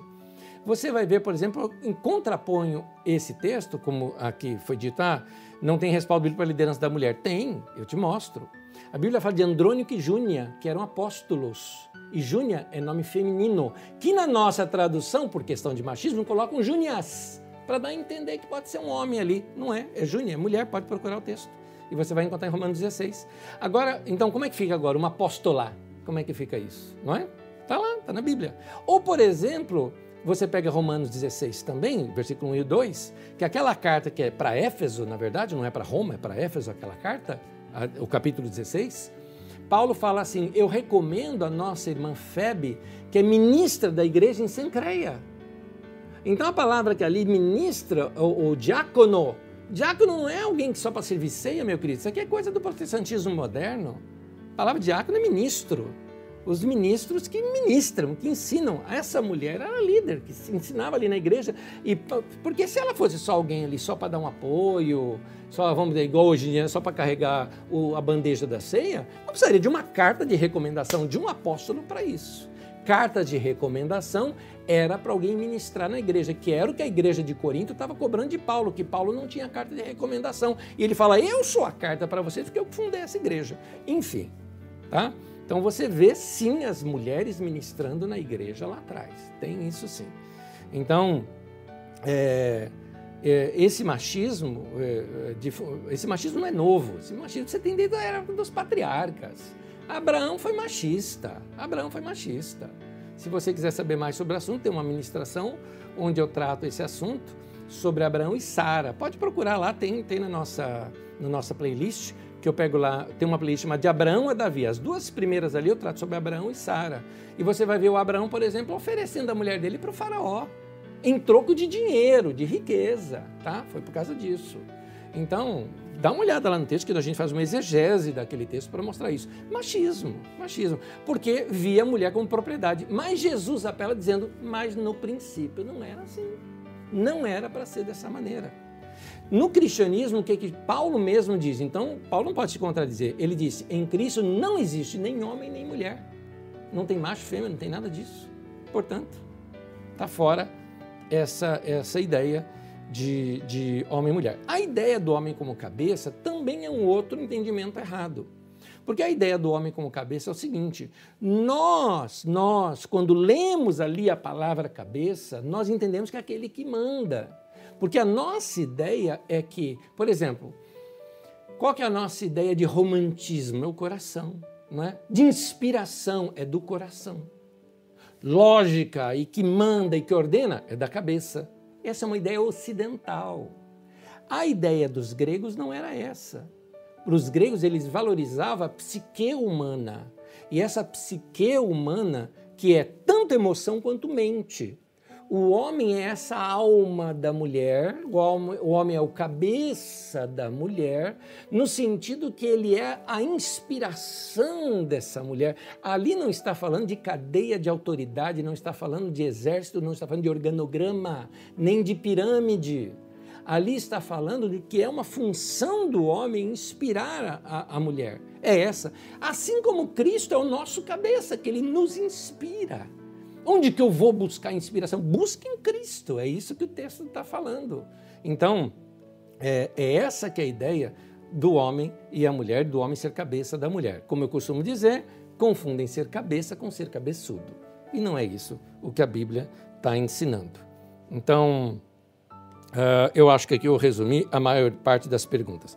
Outras perguntas que aparecem aqui, que agora já não tem mais a ver com machismo, tem a ver com o fruto da tentação e o chamado pecado original. O jesuíno, por exemplo, fez a pergunta: a tentação descrita no texto de Gênesis, serpente, fruto, se referia ao reinado de Salomão. Sim. Qual foi o pecado original que levou o homem a se afastar de Deus? E aí ele faz uma pergunta: se é que existiu um, um único pecado, boa essa sua pergunta, porque você teve uma sacada aí de uma coisa. A ideia de pecado original é uma ideia protestante que surge principalmente do calvinismo para cá. Você não vê essa ideia ali. É uma releitura. Aliás, cá entre nós, eu estou numa briga com os calvinistas e os neocalvinistas agora, porque calvinismo tudo é pecado. Tudo para os caras é pecado, é disciplina e tal. Está tudo assim hoje. Então, se, se você quiser ver, ver esses que fazem no Twitter, ou esses blogs que tem, ou esses que falam de teologia no YouTube, por exemplo. Então, uh, essa ideia de, de um pecado original começa ali essa ideia. É uma, uma leitura europeia dos textos de Paulo. Quando vai falando, Adão pecou, então todos pecaram, tal, tal, tal. É, é uma é, quando todos pecaram e destituídos estão da glória de Deus. Sim, tem esse afastamento da humanidade com Deus. Mas a ideia de pecado o tempo todo é uma ideia é, é, é calvinista. Então, uh, Deixa eu continuar aqui mostrando uma coisa para você. Espera um pouquinho, tinha mais uma pergunta aqui que eu iria juntar com essa. Bom, eu vou lendo aqui, e aí a hora que eu chegar de novo nela, porque eu já me perdi na leitura toda que eu fiz. O Maurício pergunta o seguinte: infelizmente, muitos se irritam com análises como a sua, Nésio, que extrai pérolas das ostras bíblicas. Os líderes que insistem em ensinar a literalidade bíblica o fazem por maldade ou ignorância? Querido, eu acho que não. Eu acho que tem muita gente boa, irmãos queridos, sabe, mas aprendeu daquele jeito eu tô, tô, tô, jogando aberto com você. Eu não acho que eu tinha um coração mau ou ignorante quando eu também ensinava essas coisas. É porque a gente aprende, no seminário ensina isso pra gente, para nós é certo quem sou eu para discutir, não é? Até que você vê que você pode sim discutir, pode repensar e você vê textos de outras maneiras também. Então, eh, vamos entender que não é isso que vai fazer diferença entre nós. Se um irmão pensa diferente de mim, eh, eu me lembro, eu estava conversando com o Dudu, meu filho, sobre céu. E eu falava com ele o seguinte de uma senhora que eu estava conversando com ela lá na Carisma, e ela já idosa, e ela falava assim para mim: Ah, pastor, eu não vejo a hora de pisar naquelas ruas de ouro. E a minha mansão lá no céu, que vai ser muito linda. Sabe o que eu fiz? Entrei na dela. Isso mesmo, irmão, vai ser muito linda sua mansão celestial. Andar naquelas ruas de ouro. Ah, né? Você não acredita nisso? Que ele deu, eu entendo que aquele texto é figurado. Que valor tem ouro no céu, cá entre nós, entendeu? O que o texto está querendo mostrar é que a coisa mais valiosa pelos, pelos humanos, que é o ouro, lá no céu é chão. Né? Então, é isso que está querendo mostrar, que os valores são outros. Mas ela entendeu isso literalmente, qual o problema? E aí eu disse para o Dudu, eu falei, nós não temos o direito de tirar a esperança de ninguém. Não temos esse direito. Então, aquele irmão que quer entender esses textos como literais, deixa ele entender, deixa ele em paz. Eu estou te dando uma opção de você pensar de uma maneira diferente, que talvez te satisfaça, como é o meu caso. Eu estou abrindo com vocês uma coisa que me satisfaz para mim. Eu me senti muito mais livre, muito mais apaixonado pelas Escrituras ao ler os textos bíblicos dessa maneira, e não daquela maneira cheia de regrinha, tudo é pecado, tudo, tudo, tudo só te condena. Você só vai no culto para levar chibatada, né? Oh, chicote de Deus aqui, aleluia. Isso não, não casa comigo. Eu não entendo o evangelho dessa maneira. Mas, para quem precisa, tem igreja dessa maneira e, graças a Deus, vamos todo mundo para o céu. Da mesma maneira. Todo mundo vai junto. Coisa boa. Não é isso que vai nos separar. Porque o que salva não é ser crer nisso ou não crer nisso. O que salva é Jesus e a obra dele foi maravilhosa e nisso nós estamos todos de acordo. Então, uh, a Yara faz alguns posts, são vários aqui, falando da questão uh, da ecologia e ela fala da ética cristã, de tratar o ser humano, né? a preocupação ecológica, e está tudo correto, isso sim, ela pergunta correto, correto, E aí ela pergunta: qual é o seu posicionamento? Uma terceira pergunta dela, quanto à responsabilidade ecológica da igreja, de fato, e a participação é, na missão de Deus com a prática de um evangelho integral. É muito interessante essa ideia de um evangelho. Eh, eu, eu nem estou usando a palavra evangelho integral muito, por causa de que tem um debate aí, ah, teologia integral, aquela coisa toda. Eu não gosto desses debates, eu não gosto de carimbo na minha cabeça, tá? não gosto. Então, é, mas eu concordo que essa palavra está correta aqui, muito bem colocada. A igreja precisa também participar dessas questões, como eu disse, uma vez que nós somos criação de Deus, Deus nos colocou aqui no mundo para quê? Para cuidar da terra. Então nós temos que cuidar. Nós temos que zelar por isso aqui que nós temos. Aqui é o nosso lar. Transitório é, mas é, a gente precisa cuidar disso. Eu estou relembrando aqui uma situação antiga, né? É, na época ainda que é, George Bush era filho, né? George Bush filho era presidente nos Estados Unidos e um dos seus representantes, um dos seus secretários, uh, quando eles uh, negaram assinar o protocolo de Kyoto, o protocolo de Kyoto foi um acordo internacional para reduzir a emissão de gases uh, que prejudicam a nossa atmosfera. Vocês devem se lembrar dessa discussão toda sobre a camada de ozônio. E eles se recusaram a assinar isso porque estavam dizendo que isso era contra a sua economia, novamente colocando a economia acima da saúde humana ou, ou de outros povos. E ele se recusou a isso, e aquele homem, sendo cristão, desculpa aqui eu colocar entre aspas, tá? Para mim ele é um religioso, mas não de prática cristã, onde, eu estou dizendo pelas palavras dele, porque as palavras dele são assim: Jesus vai mesmo voltar e vai destruir tudo isso? Então, nós não temos que ficar nessa de ecologia e preservar a, a, as questões ecológicas. Desculpa, gente, sendo honesto com vocês, minha resposta foi que agora descobri a besta do Apocalipse. Pronto. Uh, continuando. Uh, o Kleber pergunta assim: uh, Anésio, frente das Escrituras. Peraí. A frente nas Escrituras diz sobre quem tirar a vida de inocente pagará com sua vida também. Sim, sim. É, e, e, isso eu não tinha entendido sobre como Deus protegeu Caim. Aproveitando, como deve ficar os países que têm pena de morte? Quem leva a culpa do pecado? O responsável do governo? O executor?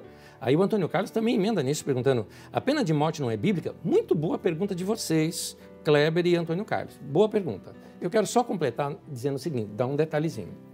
É, eu vou, eu vou, eu vou me apegar nesse detalhe que o Antônio Carlos falou. A pena de morte não é bíblica? Interessante, olha, presta atenção na minha resposta.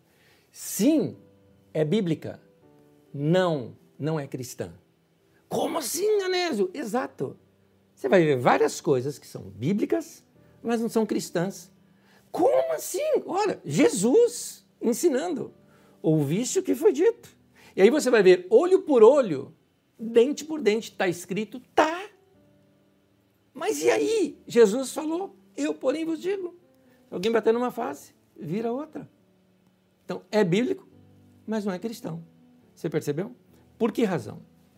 Por que razão? Porque aí, por isso que eu estou estudando a Bíblia dessa maneira com vocês. Porque estudando dessa maneira, nós vamos perceber que vários mandamentos bíblicos são mandamentos nacionais para aquele momento daquele povo de Israel inclusive alguns mandamentos que eram cultuais para aquele formato de culto, daquele tabernáculo. Por exemplo, como é que você faria hoje se a Bíblia diz que a luz do candelabro não pode apagar? Então a gente tem que deixar um candelabro aceso e com a luz lá dele, com o fogo dele lá queimando até hoje. Lá diz, está tudo perpétuo. Mas ali está falando daquela religião. A religião cristã, o cristianismo rompeu com isso. O cristianismo não é continuação do judaísmo, entendeu? Então o cristianismo mostra um outro caminho para Deus, um caminho alternativo sem essas coisas.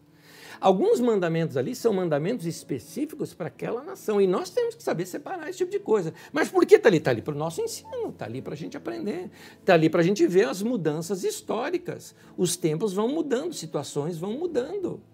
Por exemplo, para eles, só judeu era povo de Deus. No Novo Testamento, eu não sou judeu e sou povo de Deus. Entendeu? Então, uh, isso é mudado aonde? Em Atos capítulo 15. O que, que é a chave do reino dos céus? A chave do reino dos céus era a autoridade da igreja de usar a chave do reino para diminuir o jugo da religião pesada que estava sobre o povo. Você vai aprender isso comigo quando a gente estiver estudando o Novo Testamento, principalmente o livro de Atos. Então, você vai ver algumas coisas. Pode. É, é, é, é a Bíblia proíbe comer carne de porco? Proíbe. E você come? Como? Mas como assim? Por quê? É uma proibição que está ali no texto bíblico, mas não é uma proibição cristã. O, na, no cristianismo diz que você pode comer de tudo que se põe na mesa. Mas, se isso for escandalizar seu irmão, então não coma. Olha que interessante. Então vamos separar do é bíblico com é cristão. O é cristão significa o, estamos relendo ou lendo o texto com os óculos de Jesus. A partir de Jesus, nós começamos a interpretar as Escrituras. Aqui eu não estou interpretando, estou examinando esses textos com vocês. Interpretando, quando chegar lá em Jesus, nós vamos fazer toda uma releitura de novo agora, como é que Jesus vê tudo isso. Então, nós precisamos entender uh, esses detalhes. É um detalhe importante na teologia, porque senão, meu querido, você vai encontrar umas leis lá no Antigo Testamento, vai jogar hoje em cima do povo, se você é líder, pastor, em cima do povo da tua igreja, você vai matar essas pessoas, a fé deles e a relação deles com Deus. Então, você, vai, você vê a situação do sábado, até o, dentro do protestantismo tem divisão aí com relação ao sábado. Você vê a prática dos adventistas, por exemplo, que são cristãos. Tem cristão, tem protestante que fala, não, adventista é uma seita. Não aceita, é cristão. Gente que ama a Deus, para com isso. O pessoal ama a Deus. São meus irmãos, são seus irmãos também, mesmo que você não aceite, são seus irmãos. Agora, eles têm uma forma de leitura do Antigo Testamento que, na minha opinião, diverge da leitura que Jesus faz com relação ao sábado no Antigo Testamento. Então, são coisas para a gente pensar. Mas, como eu disse, lá adiante nós vamos estudar isso também. Um,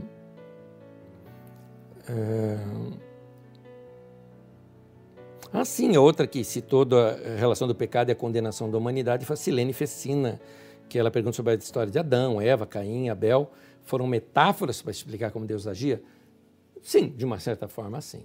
De uma certa forma é isso mesmo. O texto é, o texto é uma criação para que dentro dele fosse tidas as revelações de vida prática para aquela nação. É isso sim. Com relação ao pecado como condenação da humanidade, você vê isso também nas Escrituras Sagradas, nas interpretações de Paulo. Mas como nós vamos dar isso já no Novo Testamento e depois da obra de sacrifício de Jesus, aí sim vai dar para a gente entender melhor essa questão de pecado original, tá? É isso. eu, eu, concordo com o Espanta que é um, é um contraponto aqui interessante. Fabiana Boy coloca, por exemplo, assim.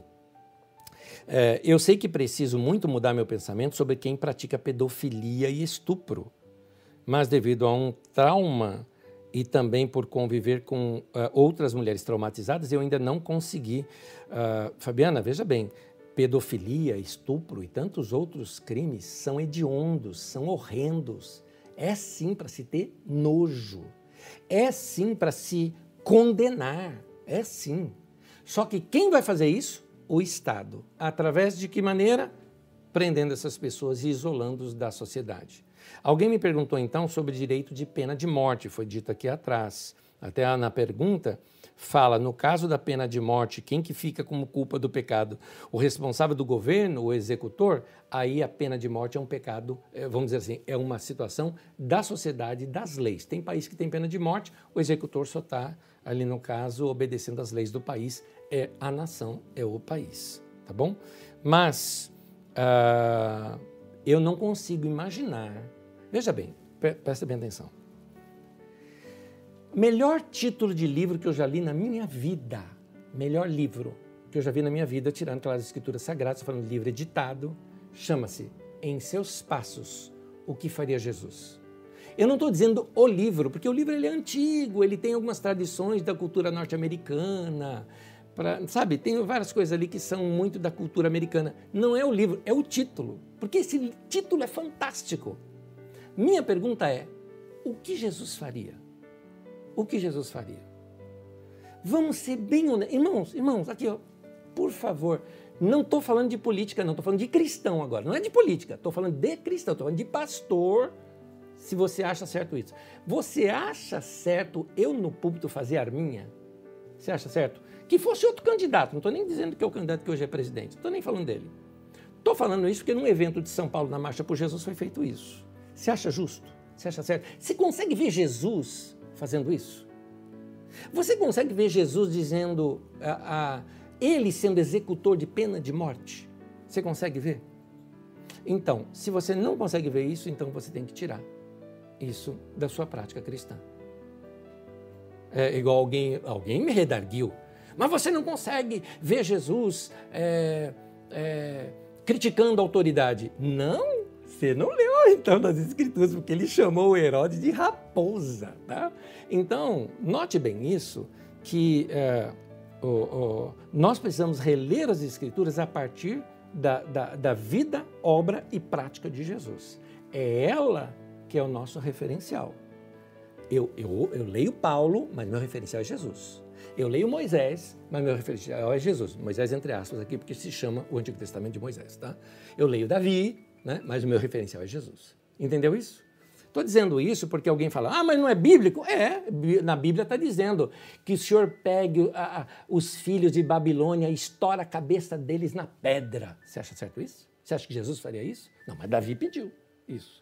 Então, é, é, é, nosso referencial é Jesus, por isso que eu sou cristão, eu sou seguidor de Jesus. Jesus, ele interpretou, ele traduziu Deus para mim.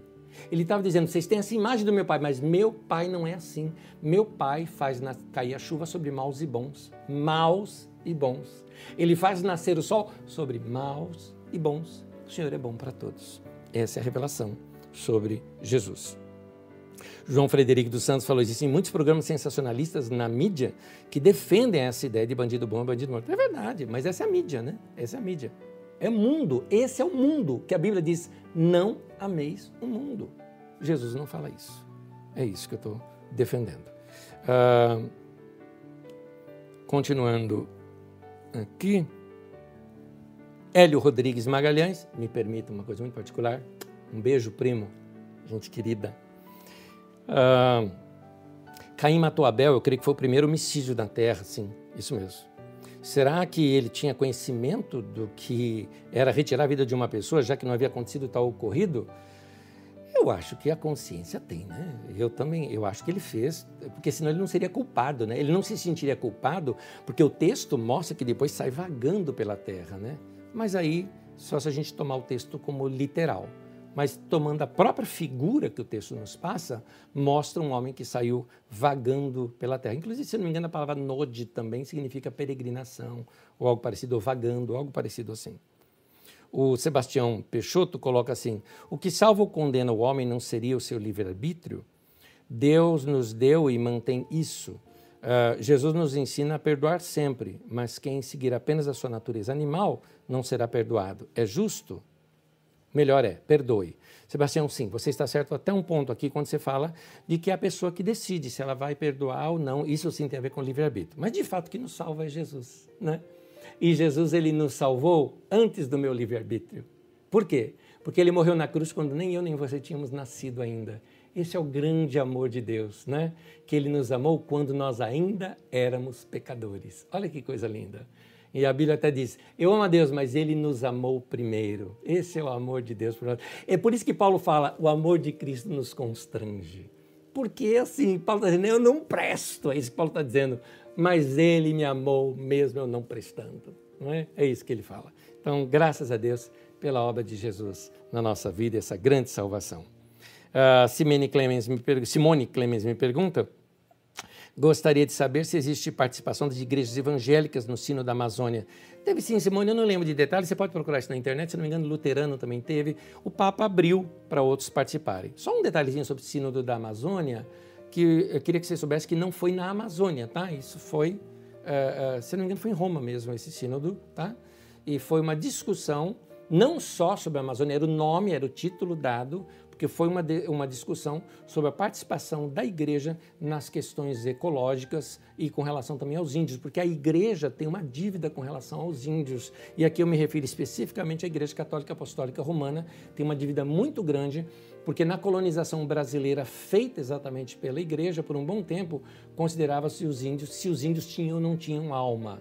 No entanto, aqui também fica um contraponto dos jesuítas, que os jesuítas fizeram as missões, onde eles preservavam os índios, educavam os índios e ali eles ah, ah, davam condições daqueles índios não serem colocados como escravos. Mas aí tem um outro contraponto dos ah, desses demônios ambulantes chamados bandeirantes paulistas, que muitos deles foram e destruíram missões inteiras não só matando índios, mas também fazendo índios seus escravos.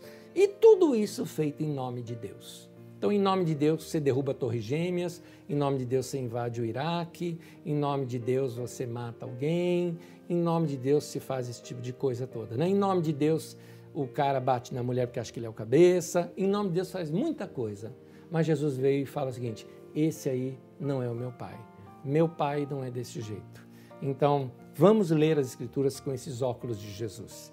Que Deus nos abençoe, que Deus nos guarde, que Deus uh, oriente o nosso caminho e o nosso caminhar uh, para que a gente consiga uh, andar cada vez mais parecidos com Jesus. Eu ainda tenho algumas outras perguntas que me chegaram depois. Irmãos, às vezes não dá para responder todas, porque chegam muito tarde. Então, tenta mandar mais cedo, tá? para dar tempo da gente responder.